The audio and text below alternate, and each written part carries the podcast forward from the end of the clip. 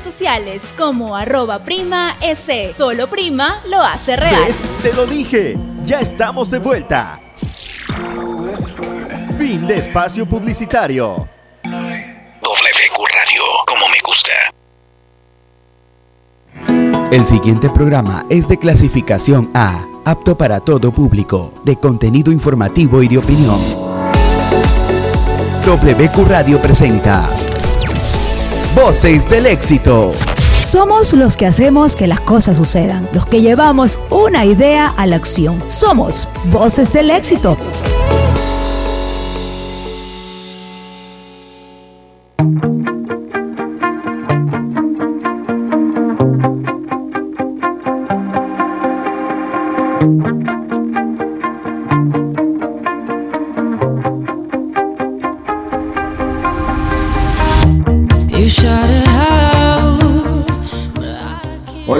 Amigos, aquí estamos iniciando Voces del Éxito, por supuesto hoy lunes en compañía de todo el equipo, todo el staff de Voces del Éxito, Alfredo Escobar, Miriam Celi, Joseph Vallejo en Cabina 2, estamos disfrutando de este programa. Muy, pero muy buena semana para todos. Veo que tengo un peinado ahí medio loco. Buenas tardes, mi querida Miriam Celi, ¿cómo te va? ¿Cómo estás? Mi querida Miriam, mi querido Alfredo, la estatua. Mi querido Alfredo. Buenas, tardes, queridos amigos. Gracias por acompañarnos en este su programa Voces del Éxito, Nayib. Eh, eh, encantado de compartir un día más y una semana más este programa contigo. Tenemos un invitado eh, muy chévere, la verdad, con quien vamos a conversar de un tema muy, muy interesante que es la gastronomía ecuatoriana. Tenemos muchas preguntas que hacerles, tenemos bastante que conversar, así que todas las personas que están conectándose desde ya, no se pierdan el programa de hoy que estará muy interesante. Así es, mi querido Alfredo, y antes de iniciar este programa quiero agradecer a nuestro auspiciante. Este programa llega a ustedes gracias a Menticol Cool, la protección con este gel antibacterial. El Ecuador necesita sentir protección en todo momento. Por eso nuestro compromiso con el país es brindar el porcentaje ideal de protección para asegurar la eliminación de virus y bacterias en un 99.9%. Oiga, el cotton es espectacular. ¿ah? Es una cosa de locos. Alexandra Mera dice que ella ama las fragancias de Menticol Cool, al igual que muchos de nosotros. Protección y frescura contiene 60% de alcohol y elimina el 99.9% de bacterias. Menticol Cool en sus dos presentaciones. También la presentación para, para billetera, iba a decir, para, para bolsillo y para cartera. Oiga, Alfredo, antes de entrar a Voces del Recuerdo, ahora sí, mi querida Miriam, muy, pero muy buenas tardes, ¿cómo me le va? Saludos, saludos, por favor. Hola chicos, buen día, sorry, no sé qué pasó con mi conexión, pero bueno, estoy de vuelta. Arrancando este lunes ya estamos, qué bestia, cómo pasa el tiempo, ¿no? Ya estamos pues, El día está medio muerto, pero las vibras están fuertes, ¿ah? Así, es, Perdón, hoy comencé fuerte el entrenamiento en el CrossFit y, de verdad que, ¿sabes qué? Sentí como más allá de que no ha salido el sol, de que está haciendo medio fresito, pero sentí la energía fuerte, fuerte en, el ambiente. Así que aprovechen, comiencen la semana con todo, denle con furia, dejen la semana pasada atrás y esta semana métanle todo el positivismo del mundo y adelante con todos los proyectos de esta semana. Yo creo que el Ecuador, Guayaquil, la ciudad está muy contenta, mi querida Miriam, por el triunfo que nos regaló Marlon de Barcelona en la UFC. Realmente fue una alegría increíble. Hay bastante que conversar ahí, ¿eh? Hay mucho que conversar, realmente una pelea que en el papel era sumamente complicada, una pelea sumamente complicada, ya que eh, su rival, eh, Sean O'Malley, venía invicto de 12-0, sin embargo, Chito Vera fue cauto y terminó ganándole la pelea a su rival y convirtiéndose en una sorpresa muy interesante para muchos de la UFC y obviamente una alegría para el Ecuador increíble, Alfredo. Así es, la balanza, la balanza Chito la tenía inclinada 100% en contra. Eh, tenía una balanza inclinada, era una pelea muy difícil. Eh, Sean O'Malley llegaba con 12 victorias, muchas por nocaut, no había perdido y bueno, la verdad es que se le dio, se le dio, se le dieron las cosas a Chito Vera. No podemos decir que esta lesión de O'Malley eh, fue una suerte para Chito Vera, porque al contrario, el que, el que busca la lesión es Chito Vera, el que busca las patadas abajo siempre es Chito Vera. Esta vez con la fortuna de que le toca eh, el nervio, eso estuve revisando, le toca el nervio peroneo, que es el que, el que lleva la sensibilidad y la, la sensación de movimiento a los dedos de los pies y al pie. Y por eso es que vemos que una vez que, que, Chito Vera patea abajo a Sean O'Malley, O'Malley comienza a arrastrar su pie. E incluso ya ahora que he visto videos en cámara lenta, vemos cómo se, se pisa los dedos sin sentir y va caminando pisándose los dedos, que ahora debe ser un dolor terrible el que tiene, ¿no? Porque eso es horrible. Bueno, salió. Se tiene que haber luchado todos los dedos. Salió en ¿sabes una cosa? ¿Sabes una cosa? Este, lo interesante y que generó un poquito de polémica inicialmente es que algunas personas decían, no, es que no es que él haya ganado, es que el otro se equivocó por un tema técnico no fue bien. Pero lo que dijo Chito Pérez es cierto. Lo que determina si eres un ganador o no es cómo haces las cosas técnicamente. Eh, y, y, Chito decía esto, o sea, yo sé cómo dar una buena patada, cómo patear, y eso es súper importante. Y siempre las busca, sí sabes, no, por eso te digo, no sorpresa, siempre, siempre busca esta patada abajo, y yo estaba viendo que los luchadores de UFC buscan patear abajo con esa intención, sino que no siempre se da porque cuando se cubren de las patadas levantan la pierna, y para que te lesionen ese nervio tienes que tener el pie templado firme en el piso se le, jugó el número a, Chito Vera, alcanzó a, causar la lesión que buscaba en O'Malley. O'Malley termina con esta lesión y al final Chito Vera lo noquea. Para las personas que no creen que lo ha noqueado, sino que el juez paró injustamente la pelea, porque también fue uno de los comentarios del fin de semana, vean la repetición y vean cómo eh, Sean O'Malley en el tercer codazo que le pega a Chito Vera, se queda, cierra los ojos y se descompone, cae a la lona por segundos y reacciona y se levanta cubriendo de hecho, hay un, pero yo te iba, a decir eso. Hay un fenómeno raro porque en el primer codazo ya lo noquea y, vuelve a tener una reacción O'Malley, pero desde el primer codazo, tanto así que he visto la repetición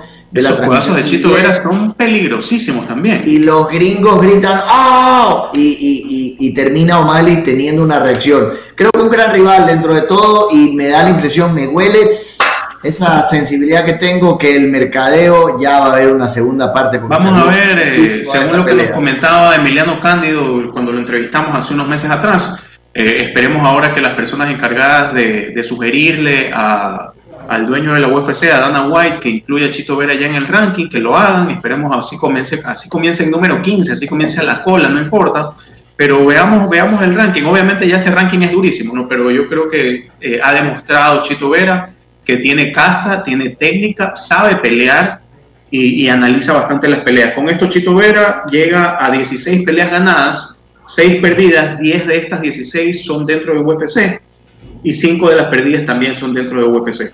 Con esto y con ese triunfo de Chito Vera en el, en el minuto 2 con 45 segundos, una alegría grande para el Ecuador y le deseamos el mejor de los éxitos al Manaba. Así es, mi querida Miriam, cuéntenos quién es nuestro invitado del día de hoy para que Joseph pueda poncharlo y poder conversar con él, este personaje que tenemos el día de hoy. Bueno, nuestro invitado del día de hoy es un invitado especialísimo. Yo creo que así como Chito Vera también es un orgullo ecuatoriano. Eh, el gran chef Rodrigo Pacheco. Rodrigo, ¿cómo estás? Buenas tardes, ¿cómo estás Miriam? Muy bien, muy bien. Felices de tenerte con nosotros. Muchas gracias por la invitación. Igualmente, Bienvenido, Rodrigo. Muchas gracias. Te saludamos a Alfredo Escobar, Nayib Faray, Miriam Celi. Realmente un placer tenerte acá en nuestro programa Voces del Éxito a través de WQ Radio 102.1 FM. Alfredo. Rodrigo, antes de comenzar, cuéntanos dónde te encuentras, porque se ve muy bonito el lugar en el que estás. ¿ah? Sí, muchas gracias. Este, estos son diseños de mi esposa Daira, eh, que se encarga de de, incluir los materiales locales presentes en, la vegetación que está a nuestro alrededor y que son emblemáticos para nuestra cultura, como lo es la caña guadúa, y combinarla con, otras, otras, otras técnicas y, eso nos permite generar un estilo que ya se reconoce. Eh, estoy en las Tanusas para responder. Aquí eh, tenemos un proyecto hotelero inmobiliario que, que, manejar y que desarrollar desde hace ocho años, así que somos habitantes también aquí de, una, urbanización llamada eh, Tanusas Vilas y, aquí vivimos nosotros eh, en esta zona de la costa sur del Ecuador. Como que se combina algo de elegancia con, con lo rústico, ¿no? Miren. Mire, yo he tenido la oportunidad, Perdón que te haya interrumpido. Mire, yo he tenido la oportunidad de estar en las Tanusas unas cuatro veces y como les comentaba a mis compañeros, realmente una cosa es leer sobre, sobre lo que tú haces en la cocina, que es una cosa espectacular, pero otra cosa es vivirlo, realmente... Otra cosa es comerlo. No, es que no, es que no solamente comerlo, es toda una experiencia de verdad desde la presentación y como eh, el chef Rodrigo Pacheco, cuando tú estás en, el, en su restaurante, se acerca a tu mesa y te explica cómo ha sido no solamente cocinado el producto, sino que cómo han cosechado todos los ingredientes de, la cena o de los almuerzos. Cuéntanos un poquito, Rodrigo, de dónde salió todo este concepto, porque no es una idea, es yo creo que todo lo que es, en este caso, em, Boca Valdivia, las canusas y tu forma de cocinar y los materiales que tú utilizas es todo un concepto. Sí, Miriam, yo diría que es una forma de vida. Eh, y, es, es, bueno verlo desde ese punto de vista porque realmente mi vida personal y profesional han, engranado de una manera eh, muy, muy, muy óptima, muy eficaz y, e impulsada por un propósito muy fuerte. Y una de las herramientas, y sobre todo la más importante que, que yo tengo en mis manos eh, para lograr esto es la cocina esta transformación que yo estoy buscando a, nivel ambiental, a nivel cultural, social, gastronómico. Eh, la cocina es mi, mi, herramienta y ha sido mi herramienta eh, para expresarme, para poder compartir eh, la amplia biodiversidad natural y cultural que tiene el Ecuador, su gente, sus, sus manifestaciones culturales, tal como lo son la gastronomía también, de tantos ecosistemas presentes en este país. Eh, y, de, y, de, toda esa, esa riqueza cultural, eh, he tenido una oportunidad de venirme aquí hace ocho, ocho años atrás y, desenterrar un poco a manera de arqueólogo ese pasado milenario que tenemos aquí en Ecuador y que yo tal vez había aprendido un poco en, la escuela, en el colegio, tenía un concepto de, de, de, las Venus de Valdivia y algo, algo se me sonaba pero era completamente ignorante de esta riqueza cultural, de las culturas prehispánicas que habitaron la costa del Ecuador, de, norte a sur y de hace 12.000 años atrás, y, cuyo legado sigue presente en muchas manifestaciones como, como un simple horno manaba o como la utilización de, los productos de origen del Ecuador, y, entonces ahí empecé a encontrar un sentido de inspiración que me fue, me fue moviendo mucho hacia poder replicar de alguna manera en mi día a día la cosmovisión de nuestros pueblos ancestrales, es decir, esa relación armoniosa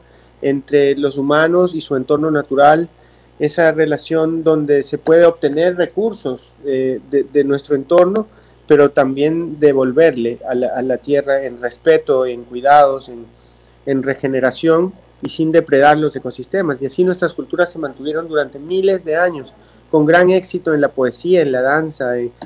Eh, no, se, no se nos ocurra que, era un puñado de gente salvaje por ahí. No, no, eran gente que, que tenían una navegación muy avanzada en términos de agricultura, eran pioneros en el continente americano, en alfarería y en otros sistemas de riego, ¿no? la metalurgia después y todo eso. Entonces siempre fueron grandes culturas que solamente las pudieron conquistar ya finalmente los, los los españoles cuando llegaron, pero antes de eso, durante, y eso fue recién hace pocos siglos, ¿no? Pero antes de eso, durante todos esos miles de años, fueron culturas que, que se, se, mantuvieron intactas justamente por su gran desarrollo. Y esto es lo que me ha inspirado a hacer Boca Valdivia. Qué chévere, qué chévere, Rodrigo. Bueno, antes de continuar, quiero aprovechar para mandarle un saludo a Miguel Ponce, que nos envía saludos, abrazos a todo el equipo, y a Rodrigo, está conectado en Instagram. Y también Quiero recomendarles a todos nuestros oyentes que la protección de siempre ahora viene en alcohol. Presentamos el nuevo alcohol de la familia Menticol para eliminar virus, bacterias y hongos en un 99.9% porque contiene el 70% de alcohol como lo recomienda la Organización Mundial de la Salud en cada una de sus presentaciones. Dale a tu familia esa tranquilidad refrescante en todo momento. Menticol Clinic. Rodrigo, ahora sí, algo, yo, yo te quiero preguntar algo interesante porque acá viendo a nuestro vecino país del Perú, eh, conocemos una, una, historia no hace mucho tiempo eh, eh, que, que, se comenta bastante de cómo ellos desarrollaron su gastronomía, cuando antes, hace tal vez unos 20 años atrás puede ser, comenzaron a, promoverla y desde el campo privado, porque no es que comenzó esto siendo como un proyecto público. ¿Qué crees que hace falta en el Ecuador para desarrollar una gastronomía, no, no digamos igual o similar, sino para vender nuestra gastronomía al mundo y que el Ecuador se convierta también en un punto turístico por la rica gastronomía que tiene? Gracias. Efectivamente, eh, Perú y otros países vecinos, también como México, eh, han logrado posicionar la cocina de sus países a lo más alto, tanto su cocina tradicional como también las manifestaciones y las reinterpretaciones de otros chefs más, más, eh, más modernos, por decirlo así. Em, ambos son importantes. Nosotros tenemos los mismos recursos y más a nivel alimentario, a nivel cultural, como les dije, en ese legado milenario vienen, viene sabiduría que, que, se, que se permanece aquí todavía y que la podemos obtener acercándonos al campo. Y segundo, el potencial a nivel de la biodiversidad de productos que hace a este país único. Y, no solo que hay esa biodiversidad extraordinaria, sino que es accesible de manera muy fácil. Y eso no sucede en otros países. Por ejemplo, el hecho de que tú puedas ir desde la costa, atravesar rápidamente hacia el bosque húmedo, después te vas ya por, por una planicie, después llegas a los Andes y quizás el mismo día puedes llegar a la Amazonía. Y, en ese mismo día vas a haber visto 10 tipos de, culturas distintas que comen diferentes, donde hay un licor particular, hay un dulce, y, todo en un día. Entonces, eso, eso científicamente se conoce como la microverticalidad, esa, esa, ese, esa proximidad entre los ecosistemas, de esas capas, ¿no? la costa, los arrecifes, los manglares, el bosque seco, el bosque húmedo, los Andes y la Amazonía hace a este país único. Entonces tenemos también eh, esa riqueza a nivel de la biodiversidad. El Ecuador representa 0.2% de la superficie terrestre y es el hogar del el 10% de todas las especies de plantas que existen en el mundo. Si son 300.000 tipos de plantas en el mundo, 30.000 de esas plantas solo vienen de Ecuador. Entonces tenemos mucho que decir eh, a nivel culinario existen grandes profesionales en la academia, en las cocinas, para posicionar la comida como nos merecemos y pienso que el campo está integrándose cada vez mejor. Lo que necesitamos es empoderarnos un poco más. Empoderarnos en el sentido de que nos sintamos realmente orgullosos de nuestra cultura, de ser embajadores en, en cada área, en cada profesión, en cada paso que uno da, ser embajadores positivos del Ecuador. Dar y parte por conocerla, ¿no? En lo bueno, claro, conocerla. Lo primero. Educarse, informarse. Y por eso yo siempre digo que el arte culinario tiene una misión que es la más importante, que es educar.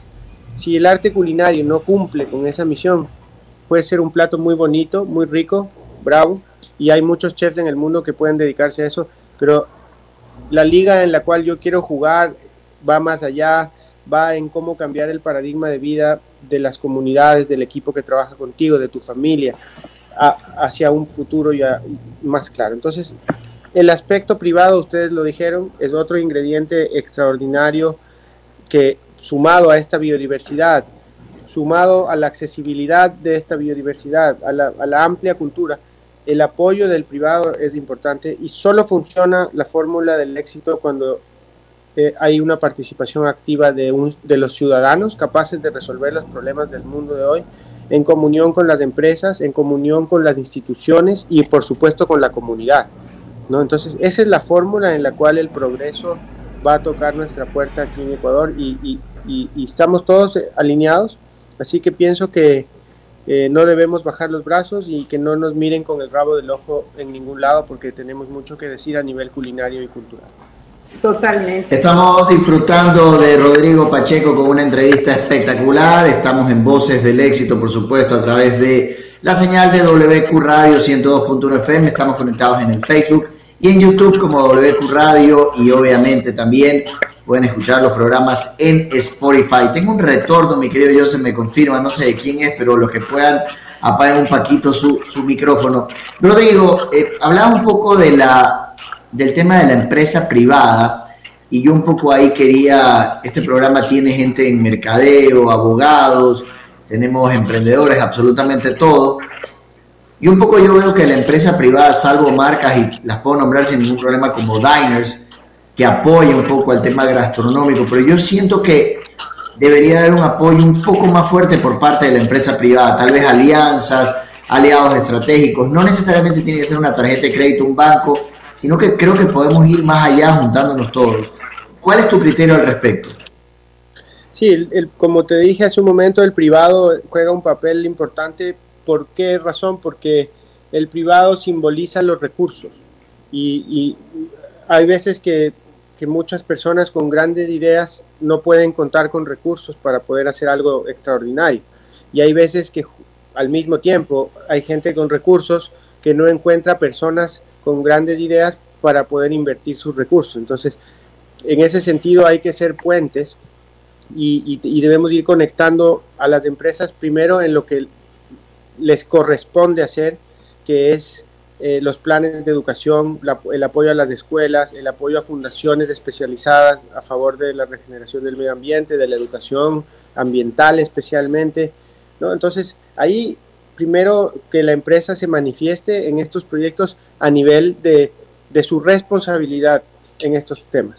Y una vez que, que, hayan tenido ese, ese, esa apertura, ahí podemos hablar de que nos escuchen para presentar diferentes proyectos, textos, eh, inclusive se puede presentar algún tipo de programa de viajes del Ecuador que se pueda promover tal como vemos en, Netflix de, de, otros países.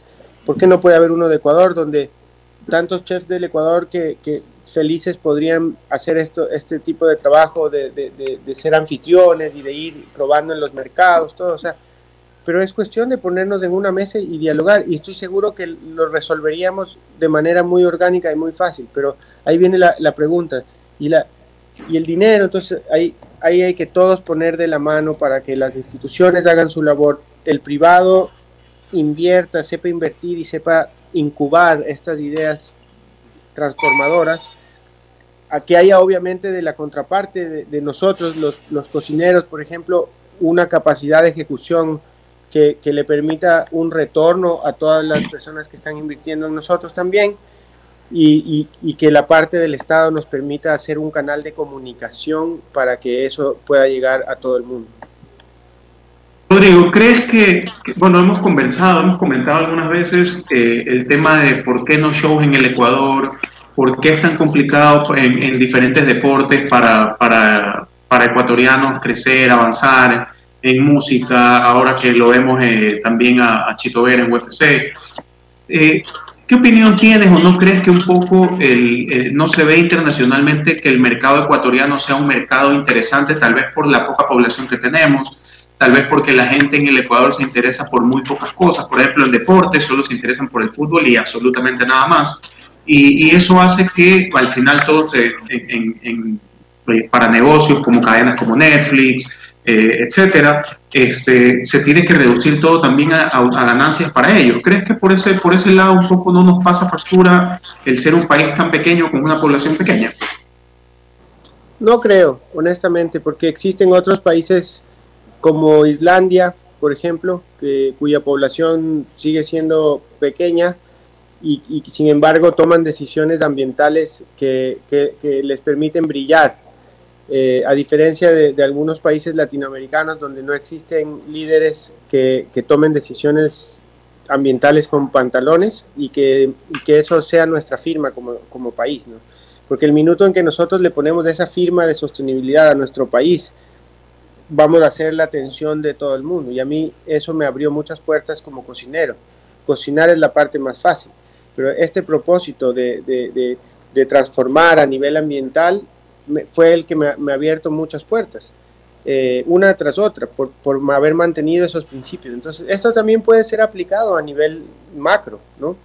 No solo en este caso específico de este sitio en el medio de la nada, en Puerto Cayo, Manabí, donde eh, no hay nada. Real, hay, grande cultura, personas, pero no hay un desarrollo turístico, inclusive no hay una intervención a nivel cívico por parte de, del gobierno. Entonces, y sin embargo hemos logrado lo que hemos logrado. Entonces ahí tenemos un ejemplo, un, un, sendero caminado, un caso de éxito que sí se puede replicar, pero aplicando estos mismos valores de, tomar decisiones que a veces parecen ser un sacrificio para empresas, para personas a nivel del tiempo y a nivel económico, pero que con visión eh, rápidamente nos damos cuenta que nos producen un retorno muy importante.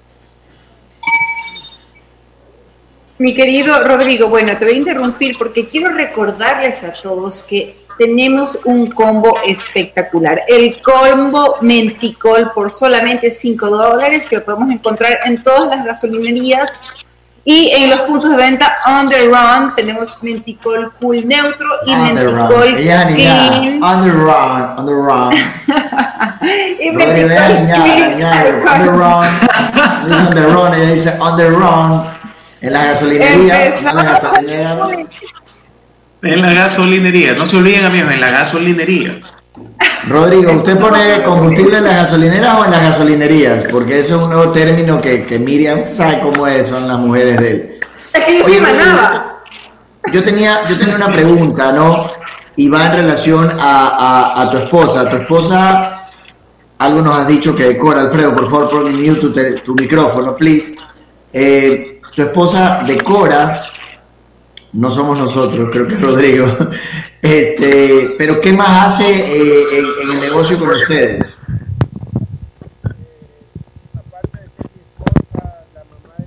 Hijos, eh, es, es, la CEO de, de dos empresas que eh, diseñan, comercializan y construyen un proyecto de, de vida como estas Nusas Vilas y aparte es la directora de la Fundación Amor 7.8, que es una fundación que ella y yo creamos después del terremoto del 2016 eh, y que se ha mantenido hasta hoy como una herramienta totalmente operativa a nivel, eh, a nivel jurídico, a nivel de, de, las acciones y de las alianzas que se han hecho y que hoy por hoy ya ella tiene un, un bagaje importante de, de haber apoyado a escuelas rurales, con infraestructura, con talleres, con bibliotecas, con gestión, con, con mucho que nadie más ha hecho, inclusive empresas grandes que están por aquí por la zona o el gobierno, entonces Daira ha liderado mucho esa parte y le ha integrado a su proyecto también e, este tipo de,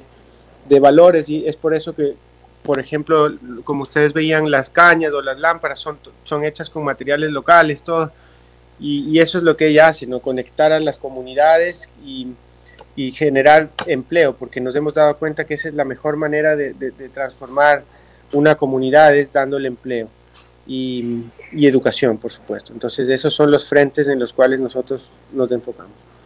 Rodrigo, ¿sabes qué? Eh, mira, y eso es algo que cabe mencionar y es una labor maravillosa la que yo he visto que ustedes hacen en en la comunidad en la que ustedes están desenvolviendo como familia y como empresarios, ¿no? Que ustedes han eh, tenido, digamos que la valentía y la maravillosa idea de incorporar a la gente, a los habitantes de la zona, a participar activamente en cada uno de sus proyectos, como en el tema este de la decoración, de la cocina, de los cultivos, absolutamente de todo. Y ustedes no solamente eso, sino que también los van capacitando de alguna u otra forma para que ellos también productivamente eh, se especialicen en el tema turístico, digamos que en este caso, de una forma internacional. ¿En qué, en qué sentido? Que lo que yo he visto y, lo que ustedes están haciendo en este momento es que a la gente que vive en, su comunidad, en este caso en Puerto Cayo, ustedes los han incluido en sus proyectos claro, están capacitando, los, o sea... Sí, sí, sí. Es, en ese sentido el equipo, porque lo veo de muchas maneras. Por ejemplo, en cocina hemos entrenado a todo nuestro personal. En, en, la parte del Hotel Las Sanusas hemos trabajado solamente con personas locales de, de, la Boca de Cayo, de Cantagallo, de Puerto Cayo, de Jipijapa, todas las localidades que están muy próximas a nosotros. Y a nivel de la fundación los hemos integrado también a estos procesos de transformación reuniendo a los padres de la escuela, a hacer obras, a poner cañas, a, hacer mingas, a preocuparse más de, la educación de los niños, no solo asistiendo a la escuela a ayudar en algo, sino que en sus casas también evolucionando y mejorando la manera en la cual nos educamos, porque los niños no se pueden educar de la misma manera que nosotros fuimos educados, aunque, aunque creamos que eso ha funcionado. Ellos tienen que ser educados en base a las necesidades de su entorno actual y, de su futuro. Así que nos enfocamos mucho en eso, eh, en la gente también, porque ese es el tesoro también que tiene el Ecuador. No podemos dejar que, un puñado de, corruptos manchen la honra de, todo un país. Y es por eso que repito lo que dije al inicio y que debemos ser embajadores positivos eh, cada uno en su área. Así es, sin duda que sí. Un poco salirnos de este cuadro de la gente que siempre dice, eh, esto no pasa, esto aquí en Ecuador pasa todo, en otros lados no pasa nada y ese tipo de, de, uno mismo llenarse de, estos, de esta visión o de aspectos negativos de su tierra. ¿no? Pero bueno, Rodrigo, aparte de eso, cuéntanos un poco sobre tu experiencia en, Final Table. Eh, ¿Cómo fue esta experiencia? ¿Cómo llegaste? ¿Cómo fue? Eh, hasta dónde llegaste, qué particularidades te encontraste allá y, sobre todo si viviste o viste de alguna manera, eh, si es que se tomó con agrado un poco la puesta en, la mesa de la cultura ecuatoriana en, la comida. empecemos de atrás para adelante. Cuando, ya volvía de, Los Ángeles, donde pasé seis semanas, eh, llego y me, me fui a buscar mi familia, entre esos mi hijo mayor, Marino. Y me, me, abraza y me saluda todo. Y después lo primero que me pregunta, me dice, papi, ¿y el trofeo? Entonces yo me quedo, me, quedo así para adentro y le digo, bueno, el papi trató de hacer todo lo posible, pero al final no pudo. Y después me reía porque eh, ese, eso me hizo despertar algo, una respuesta muy bonita y por eso dije que es mejor empezar desde atrás en este caso porque al final se sembró un mensaje en el corazón de miles de personas de todas partes del mundo. Yo pienso que esa es una gran victoria. Entonces, no lo pude decir a Marino en ese rato, pero me invitó a reflexionar eso que después no me hizo sentir tan mal. O sea, esa pregunta tan franca de los niños al final me ayudó a entender que, todo este proceso había sido para un fin muy bueno y muy, y muy, muy puro, que, iba más allá de mi nombre y mi apellido, sino que iba como también de alguna manera poniendo a, mi comunidad, a la provincia, al Ecuador, eh, un poco presente también en el mundo. Y, bueno, y empezando desde el inicio de nuevo, eh, eh, cómo se hace un casting que Netflix hace de 300 chefs a nivel mundial, una, una, empresa de casting que se encargaba de, Latinoamérica me contactó y, así se pudo eh, ya nominar a un compañero, en este caso Charles, con el cual ya habíamos trabajado aquí en Boca Valdivia durante algunas temporadas. Y, de ahí viajamos a Los Ángeles, eh, solo 50 chefs de esos 300 que hicieron el casting inicial.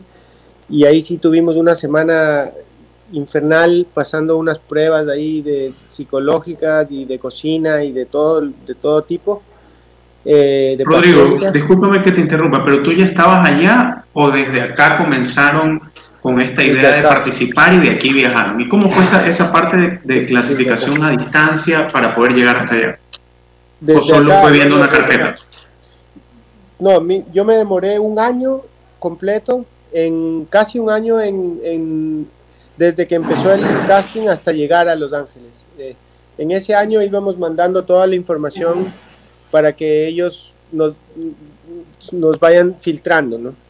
Ya teníamos que mandar una infinidad de cosas, documentos, de todo. Muy, muy, muy profundo ese, ese casting. Y es un proceso bastante largo. Larguísimo y, pesadísimo y, y, heavy, heavy. O sea, realmente me tocó, me tocó conseguirme documentos que, por ejemplo, si había vivido en Canadá o en Francia o en Estados Unidos o en Chile, me tocó pedir todo, toda mi información, mi récord policial en cada uno de los países. O sea, querían saber todo. Porque, Rodrigo, por ser un tema de Netflix, por ser una gigante tan grande en el mundo, básicamente, ¿no? Sí, no, y realmente, como te digo, es una inversión que hicieron estratosférica para hacer esto. Es la producción más grande que haya hecho Netflix a nivel culinario. Y, claro, todo el mundo estaba ahí un poco sobrecogido por todo este asunto, pero bueno, en el fondo salimos primero seleccionados dentro de esos 50 chefs. Ahí había muchos, muchos conocidos, de hecho, chefs muy conocidos. Eh, viajamos todos a Los Ángeles ya para, para hacer la selección final, donde solamente 24 chefs de los 50 quedaban eh, escogidos Y ahí ya salieron algunos con estrellas Michelin, o sea que ni siquiera llegaron al, programa, no les fue muy bien en, algunas pruebas, eh, incluyendo la de cocina, y así se fue filtrando y quedamos los 24 que ustedes vieron ahí. Y, obviamente la, producción se, esmeró también en, hacer eh, una, igualdad a nivel de género, una equidad racial. Entonces, sí, sí se veía que había un grupo que tenía más experiencia que otro, ¿no? Como en toda competencia, ¿no? Un, pelotón donde va, donde va Richard Carapaz ahí con todo pedaleando y hay otro más atrás donde, donde van otros que son muy importantes pero que no tienen esa estamina, ¿no? Y así pasa también en esta competencia culinaria, sin compararme con ese campeón de, de, de Richard, simplemente haciendo una, una, una metáfora. Y, no, y fue, fue bastante difícil porque tenías que cocinar de otros países, pero a la vez poner una firma de tu cultura y de tu, de tu trabajo en cada oportunidad. Entonces se basaba en 10 episodios y yo pude estar en 9 de ellos, excepto la final. Eh, así que sí, fue bastante honorable. La, al principio no daban un centavo por nosotros, nadie sabía quiénes éramos. Y, y, cuando sabían que íbamos a usar insectos o ya nos vieron en eso, decían, estos manes se van a directo a la, a, a, a la horca y todo el mundo pensaba eso y no fue así porque siempre, y eso fue algo que yo me prometí desde el inicio, mantener lo que, la esencia, ¿no? O sea, porque si no, no me sentía bien participando. Y así fue, en cada ocasión pudimos aplicar esos valores que, que aplicamos en Boca Valdivia en el día a día y, y, eso en muchos casos nos llevaba al éxito, en otros no tanto, pero en el balance tuvimos nuestros buenos momentos. para Rodrigo, ¿pero utilizaron insectos o no? Por supuesto. ¿Qué insectos claro. utilizaron? ¿Qué utilizaron? Utilizamos... Eh, los tres queríamos preguntar eso. Los, unos grillitos, unos grillitos muy buenos que les, les volvimos crocantes y picantitos un poco así, y luego les, les cubrimos de oro y hicimos un taco como taco de grillo. ancestral, un taco ancestral con, con, con productos del, del, del, del, desierto en México de hace miles de años. O sea, no, Son los chapulines. Como, como, si Boca Valdivia estuviera en, no te inventes, eh, allá en México y, y, así lo constituimos. Y, y bueno, y pegó pues. No me estoy inventando, ¿Cómo? esos grillitos no son los chapulines. Sí, los chapulines. Sí. Aquí les decimos grillos, pero en México les dicen chapulines. Y esos son Oye, solo algunos de los insectos que existen a, a, nivel gastronómico. Hay muchísimos. Oye, Miriam, Rodrigo, yo no quiero, yo no quiero, no quiero dejar de irnos del tema de los insectos y preguntarle a Rodrigo cuál es el plato más eh, eh, de Boca Valdivia, excéntrico. El más excéntrico o el más creativo que tiene, ¿no? Porque con Justo iba a preguntarle lo mismo. Justo iba a sí, siempre se roban las preguntas, eso no, no cabe duda. Siempre me preguntan, siempre me preguntan eso, cuál es el plato que más considero yo que, que, sea el plato más emblemático, de así decirlo, de Boca Valdivia. Y siempre digo a manera de un poco de usando una broma, pero, pero con una intención positiva que y yo digo es Walter, o sea, es mi chef. ¿Cuál es el mejor plato que has hecho Walter? Porque lleva, lleva 10 años trabajando con, conmigo y claro, cuando yo lo conocí, el muchacho solamente tuvo la oportunidad de estudiar hasta segundo grado de primaria y no hizo ninguna otra parte de, la educación primaria ni secundaria, por supuesto, y era albañil. Entonces su, profesión con la cocina profesional no tenía absolutamente nada que ver, aparentemente, pero fue esa resistencia y esa resiliencia propia del background que él había tenido en el campo y en, y la albañilería que, que le sirvió de sostén para, para este nuevo desafío. ¿no? Entonces, esa transformación entre, entre ver el, el Walter de, de, de, albañil trepado en el techo y 10 años después verlo eh, cocinando para presidentes, para los empresarios más importantes del país, para todos los clientes que son importantes aquí, y viajando, fue a Egipto, fue a cocinar en Quito, en Guayaquil, en Cuenca, en todas partes. Así que ese, ese cambio, esa transformación es, es el mejor plato de todos, sin duda. Increíble, ahí, bueno, Rodrigo. Si, si, quieren llevarlo a nivel gastronómico, hay algunos, por ejemplo, la mococha, que es el postre con la biodiversidad eh, que pude, pude, presentar en Madrid en el 2017. Eh, ese es un plato que realmente es una firma porque muchos platos se pueden parecer a otros, ¿no? El de un chef se puede parecer a otro, pero eh, hay unos platos de nosotros que son únicos en el mundo por el simple hecho de que tenemos esta biodiversidad aquí que no difícilmente se encuentra inclusive en los países de al lado de nosotros. Entonces, y peor aún accesible. Entonces, ahí, de ahí vienen los platos más emblemáticos. He diseñado vajilla también, vajilla de, de tagua, de, de, de, muchos materiales, etnobotánica puesta al servicio de la cocina que ha, ha, viajado por el mundo también. Este, Rodrigo, una consulta. Sé que tú estás ahora, y de hecho este fin de semana, si no me equivoco, tuviste un curso online de cocina. Es verdad, yo, no, yo, no, yo me enteré muy tarde y me quedé la verdad súper picada porque me hubiese encantado eh, haber asistido. Cuéntanos cómo está funcionando eso, qué es lo que estás haciendo en ese momento sí. con respecto a eso. Me, llamaron eh, de la organización YPO de Guayaquil, eh, un grupo de, empresarios muy exitosos en, Guayaquil y muy buenas personas también. Entonces, eh, mi trabajo era uh, hacer una intervención basada en la resiliencia y que la podamos compartir a nivel de una clase de cocina, pero con ese propósito, porque cocinar es facilito, yo les digo, no se preocupen por eso. Lo más difícil es, es lo que hace uno alrededor. Entonces, hablamos mucho de esos valores, de la resiliencia, de, de la creatividad adaptada a las necesidades del mundo de hoy.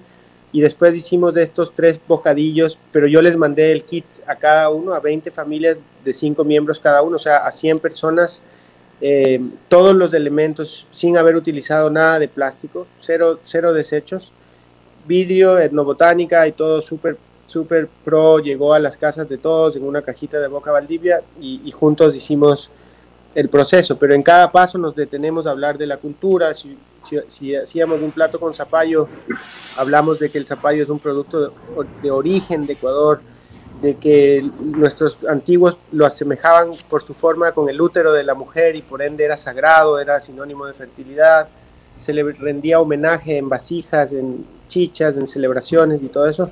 Y así nos detenemos en cada ingrediente, en cada proceso y nos falta tiempo para todas estas conversas realmente. Fue muy bonito. Oye, Rodrigo, eh, considerando eh, el patrón que tú tienes en relación a, la cocina y, un poco al, género del, cual has hablado, ¿no? La biodiversidad, la, riqueza de, cada uno de los productos. ¿Cuál es el chef a nivel internacional que tú dices, ese es mi, mi, mi, mi, mi mentor o, o con quién más te identificas a nivel internacional? Mire, hay un, hay un chef que, hay varios chefs que me inspiran mucho, ¿no? Realmente, y con, tuve la oportunidad de trabajar con uno de ellos justamente. Eh, pero hoy, también hoy por hoy veo que hay muchos chefs que sí transforman de manera impresionante eh, a nivel social y a nivel ambiental. Y esos son los que más admiro. Y, y últimamente hay uno que, que, que, en realidad como chef no le, no le tenía tanta fe porque hay otros sin, sin, duda hay otros que cocinan mejor, pero cuando un chef se monta el, la, el, World Central Kitchen y empieza a ayudar en Puerto Rico, empieza a ayudar, pero en una escala de, de, un catering impresionantemente grande y bien organizado y bien, bien fundado. Eh, y ahí veo la capacidad de, de un cocinero de, de cambiar la realidad de un país entero, de comunidades enteras y sobre todo después de un desastre natural. Entonces, por ahora andaba en Beirut, ganó el Basque Culinary World Prize recientemente, se llama José Andrés y es un chef que, claro, cuando veo, veo lo que hace él, digo, yo tengo tanto que hacer, ¿no? O sea, y, y bueno, y, y, después a nivel culinario, sí, muchos hombres y mujeres que están haciendo un trabajo extraordinario, sin duda. Este, Rodrigo, dentro de, los materiales o la materia prima que tú utilizas, y me gusta muchísimo la forma en que tú expresas eh, el concepto de cada o, o, el componente de cada uno de estos materiales de una forma un poquito tal vez poética, por ejemplo, lo que acabas de decir del zapallo, es como que le encuentras cierto significado importante. Y nunca me voy a olvidar yo y que me pareció inicialmente gracioso, pero luego si empiezas a analizar todo el concepto de lo que es tu cocina, es muy interesante. Por ejemplo, tú utilizas mucho este caviar de la tierra, que me encanta como lo dices, que no recuerdo qué era, no sé si era el amaranto, puede ser. Amaranto negro. Amaranto. Caviar de la tierra, así lo Bueno. denominas. Buen, buen ingrediente, la verdad, muy bueno. A la carta, bueno. Queda pepa. Rodrigo, o sea que esto, esto termina volviéndose una cocina sostenible, digamos, la podemos llamar así, Sí, una como cocina para vincularlo con el tema de medio ambiente. una cocina regenerativa, eh, estimado Alfredo, porque la, la- la- la sostenibilidad ya, ya no es suficiente, ya no, ya no está de moda. Ahora hay que ayudar, hay que regenerar, hay que reconstruir, y ese, ese es el lema de hoy por hoy. Qué interesante, sabes que nunca me hubiera imaginado que, que como que también la- el tema culinario, la cocina lo podías eh, manejar de la mano con, con el medio ambiente. Muy, muy interesante. Rodrigo, muchísimas, pero muchísimas gracias por tiempo que nos has dado en este programa Voces del Éxito. Recordarles a todos nuestros amigos dónde están tus redes, Boca Valdivia, y por supuesto para que te visiten y puedan disfrutar de, de todo este arte culinario en tu restaurante.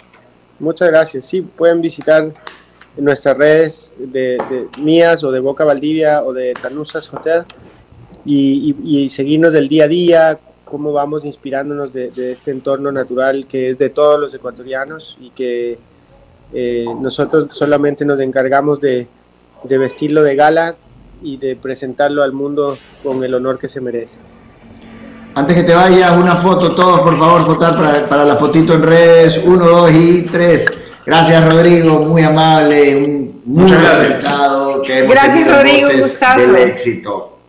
Recordarles a todos nuestros amigos que estamos en el fanpage y el Instagram de Voces del Éxito. Nos pueden escuchar a través de la señal de WQ Radio 102.1 FM y también puede- estamos eh, a través de la señal de YouTube y Facebook en la cuenta de WQ Radio. Alfredo, no puedo, no puedo con las gasolinerías, todavía tengo ese chuchaqui moral porque las Te voy a preguntar el jueves, ya, los encuentran en las gasolinerías y la pueden comprar todos Miriam, los pero, jueves. pero, pero así tú dices, pero así dices tú cuando vas, por ejemplo, vas manejando con tus amigas y le dices, uy, ñañita, espérate, que tengo que pasar por la gasolinería poniendo gasolina, no. Yo nunca digo eso.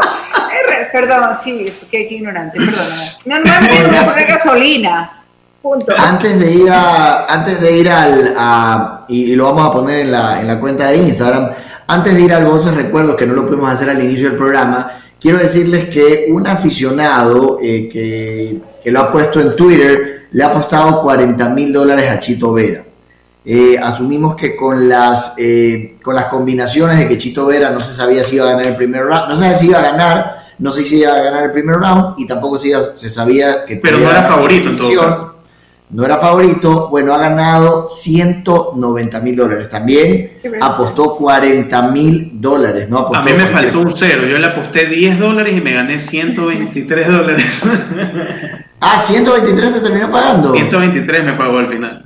Wow, qué bueno. Pero con qué 10 bueno. dólares, imagínate, le, le aposté 10 que ganaba en primer round, 10 que ganaba en segundo y 10 que ganaba en tercero. Y mira, el primero suficiente. Miriam, ya sabe quién va a pagar el sushi el jueves y no, cuidado, no va a Ya salir con el estaba, sushi ya estaba. Yo- No, yo- eso ya lo dijo desde la semana pasada. ¿eh? Yo me como 40 bocados por lo menos y Miriam también es de, de- de buen comer. ¿sí no De buen decir? comer.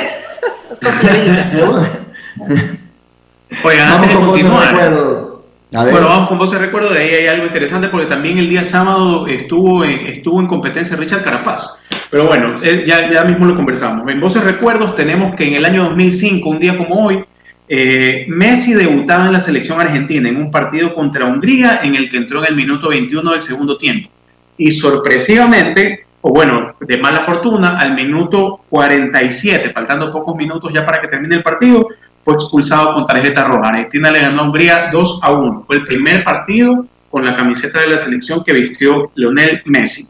Y de ahí tenemos dos cumpleaños del espectáculo. En 1943 nació Robert De Niro en Manhattan y en 1960 nació Sean Penn en Santa Mónica, en California. Y ambos han ganado dos premios Oscar, con la única diferencia de que Robert De Niro lleva 100 películas aproximadamente y Sean Penn lleva 48. Así que en el volumen, Sean Penn le va ganando en Oscars a Robert De Niro, también por la edad. Y bueno, el día sábado corrió Richard Carapaz. Richard Carapaz estuvo en este eh, premio del el Giro de Lombardía, que era la edición 114. Lamentablemente, bueno, luego de que en, en una competencia anterior, en el Tour de Polonia, sufrió una caída, parece que eso un poco lo ha, eh, lo, lo- lo ha afectado y quedó en el puesto, lo ha mermado, digamos, quedó en el puesto número 13. Así que eh, con 8 minutos 15 segundos, a diferencia de Jacob Fulksan, que fue quien ganó esta prueba. También estuvo Jonathan Caicedo, que es otro ciclista ecuatoriano, y terminó en el puesto número 77, a 22 minutos 42 segundos de quien ganó esta prueba. Me parece muy interesante. Igual, eh, mira, el que, el que gana la prueba hace 5 horas 32 minutos 54 segundos. Imagínense lo que es 5 horas y media pedalé, pedalé, pedalé. Increíble. Mira, Con el, que yo- estrés de que, con el estrés de que se dan estos accidentes en, en, en- Bajo, bajo un comentario, Miriam. Yo ya sé dónde va Bueno. Miriam, pero adelante. Ah, que la mira. vimos de ciclista el fin de semana también. Así es, Sí, así es es, que la eso iba. en las redes. Ima- Imagínate, yo el día domingo me fui con mi hermano eh, yo, y otro amigo a, a montar bici aquí a los trillos de, de Villa Club. ¿Con Y qué claro, bicicleta? montamos, qué sé yo, dos. Bueno, La mi hermano Chopper. me prestó la de él, no, la chopper, la chopper la usó mi hermano. Mira, él me prestó a mí la asistida que él tiene, pero realmente yo con la tecnología no puedo. Esa vaina, yo pedaleaba y eso. Ya para eso chopper. demasiado. No, no, no, no. O sea, hacías un esfuerzo físico grande porque son pesadísimas. Pero re- realmente yo no podía controlarla. Yo dije, no, a mí dame la bicicleta normal. Yo usé una de él que es una.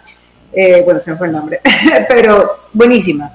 Y no, andamos creo que unas dos horas, dos horas y media. Y realmente llegó un punto en que le dije a mi hermano, oye, ya no puedo, me quiero ir, ya no jalo.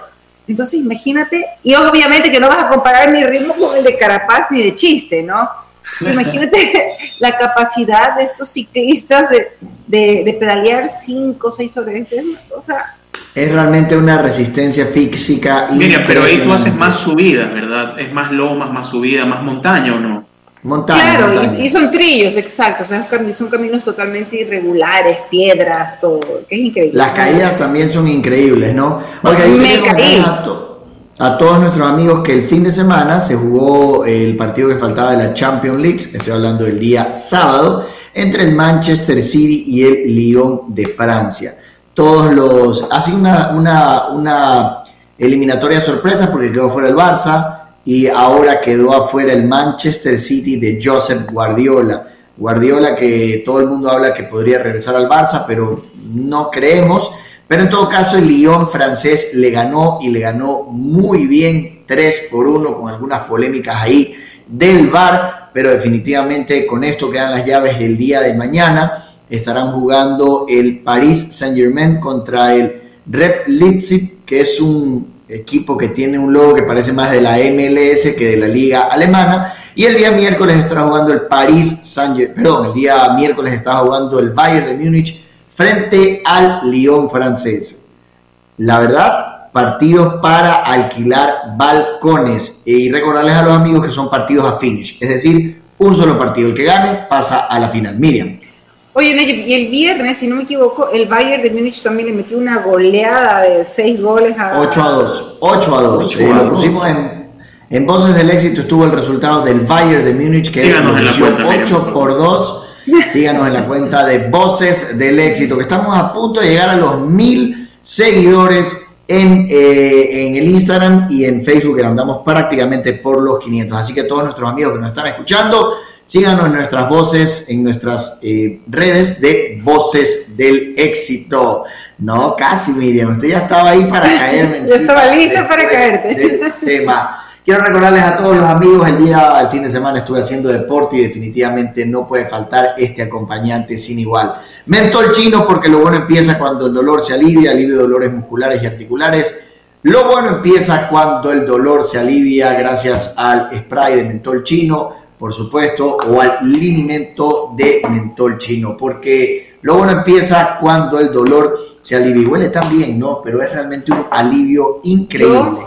Yo ya los veo a Yo. los dos bien abastecidos nuevamente de producto. A mí no me llega, me tuve que comprar yo ayer en una de las Muy bien. El jueves te doy farmacias. este, el jueves te doy este, Miriam, porque yo uso el de spray, la verdad. Que no No, yo tengo. quiero toda la canasta de multiproductos completa. Toda la canasta, toda la canasta le vamos a dar a mi querida Miriam. Eh, Bueno. Alfredo, ¿tenías más información?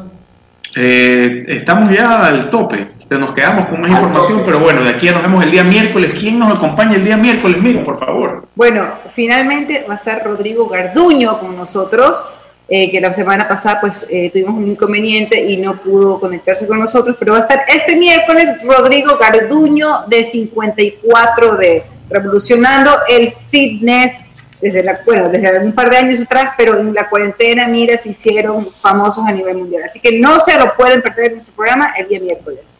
El que no conoce a Rodrigo Garduño, vaya viendo la cuenta, porque todos los días hace lives y es increíble. Yo, sabes que yo no lo había visto, mi esposa lo seguía y mi esposa entrenaba en las mañanas viendo los videos que él deja colgados y es una locura, te matas de risa. Son más allá de hacer ejercicio, te diviertes. Ajá. Claro. Es súper, súper chévere. Así que no se pierdan esa entrevista. Ese, ese tipo es un espectáculo y sin duda nos vamos a matar de risa aquí juntos. Invitado de lujo, desde ya felicitamos a Miriam Celi, que fue la que hizo toda la gestión. De mi parte, muchísimas gracias. La cita será mañana en el segmento de todos los martes de Voces del Éxito Empresarios de hoy. Estaremos con el presidente de Veris, del grupo Veris, el presidente ejecutivo del grupo Veris, Guido Varela, Diego Veris, quienes hablan allí para Miriam. Será con ustedes hasta el día miércoles. Miriam. Chao, chao. Bueno, recuerden antes. Sí, siga, siga. No, no, sigue, por No favor. la dejaba hablar, no la dejaba hablar, no, Alfredo hoy día no la dejaba hablar a Miriam, terrible, terrible. Bueno, antes de cerrar, recuerden que este programa llegó a ustedes gracias a Mentol Chino para aliviar cualquier dolor eh, muscular o articular. Bueno, antes de cerrar, recuerden que este programa llegó a ustedes gracias a Mentol Chino para aliviar cualquier dolor eh, muscular o articular. Recuerden siempre que lo bueno empieza cuando el dolor se alivia. Así es, mentol chino, lo bueno empieza el dolor se alivia, no hay tiempo para más. Muchísimas gracias Alfredo Joar, muchísimas gracias Miriam Celi. Joseph Vallejo en cabina 2, esto es Voces del Éxito, lo hacemos con muchísimo cariño para todos ustedes. Chau. Chao. Chao, chao. Far away, far away. You take your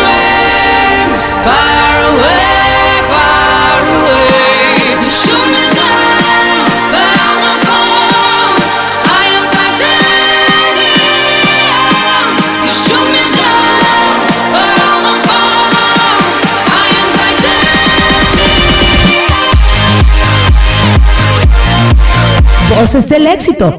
No le cambies, en un ratito regresamos. Inicio de espacio publicitario.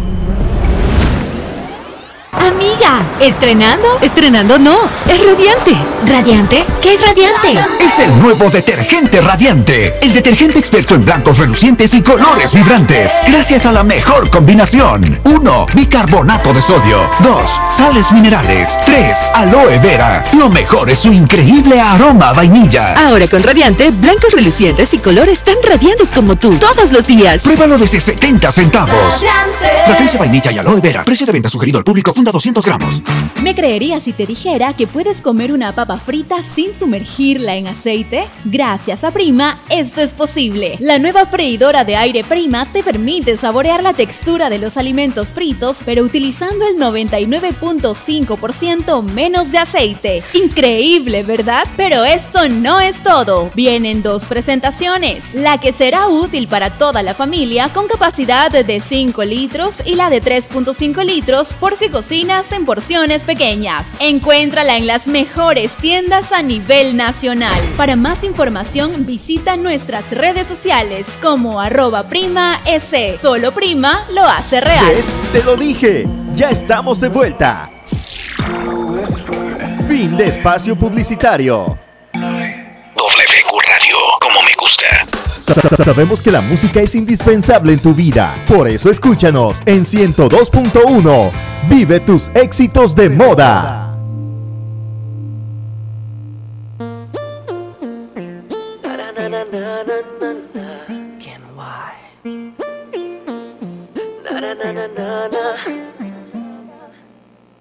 No me preguntes cómo fue que me pasó, pero de ti me fui enamorando. No me preguntes, yo no sé. Pero un día el destino te puso en mi camino. Y Cupido golpeó mi corazón fuerte. Que se mueran de celos Romeo y Julieta porque nuestra historia será eterna. Princesa, princesa.